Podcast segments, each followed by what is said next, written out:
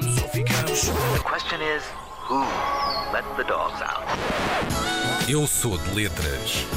Com Inês Lopes Gonçalves. Temos aqui uma sócia que quer saber uma coisinha.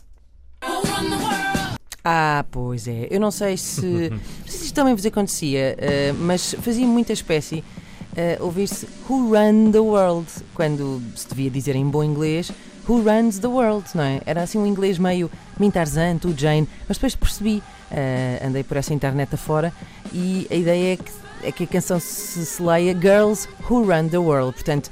Na verdade, o que acontece é que Beyoncé não está a perguntar, ela está a Afirmar. afirmar. Ora bem, e que mulheres mandam no mundo? Fui perceber, não muitas, sabem, eh, de quase 200 países eh, que existe no mundo, depende daquilo que é reconhecido pelos Estados Unidos ou pelas eh, Nações Unidas, eh, mas são qualquer coisa como duas centenas.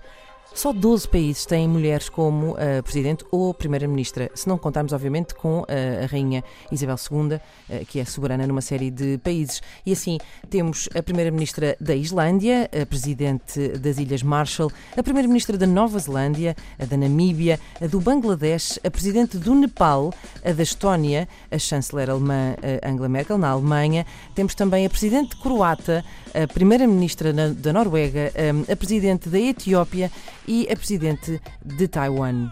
E por aqui ficamos. Mas será. Será que é mesmo assim? Será que as mulheres mandam nesta, eh, nesta cena toda? Eh, se, calhar, se calhar até mandam, não é? Só que a ganhar menos.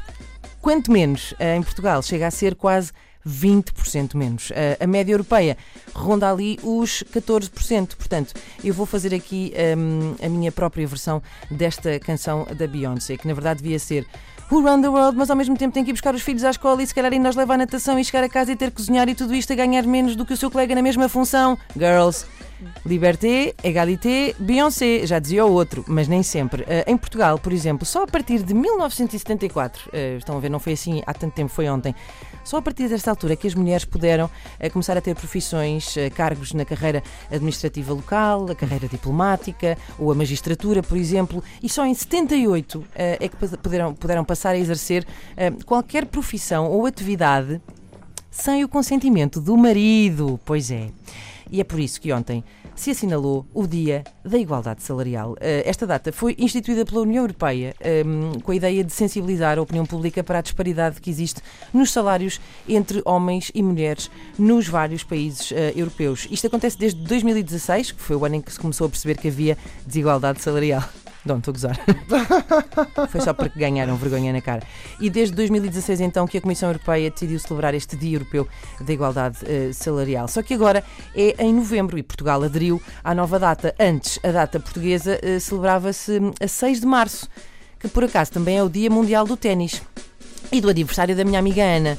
E também o Dia Internacional do Optometrista, que é tipo as mulheres dos oftalmologistas. Estou a brincar, calma. O dia basicamente passou para novembro. eh, porquê? Porque a partir deste mês, precisamente eh, por estes dias, entre hoje e amanhã, eh, é como se as mulheres não fossem pagas daqui até ao final do ano. Por isso, obrigado e boa noite. Adeus, gostei muito.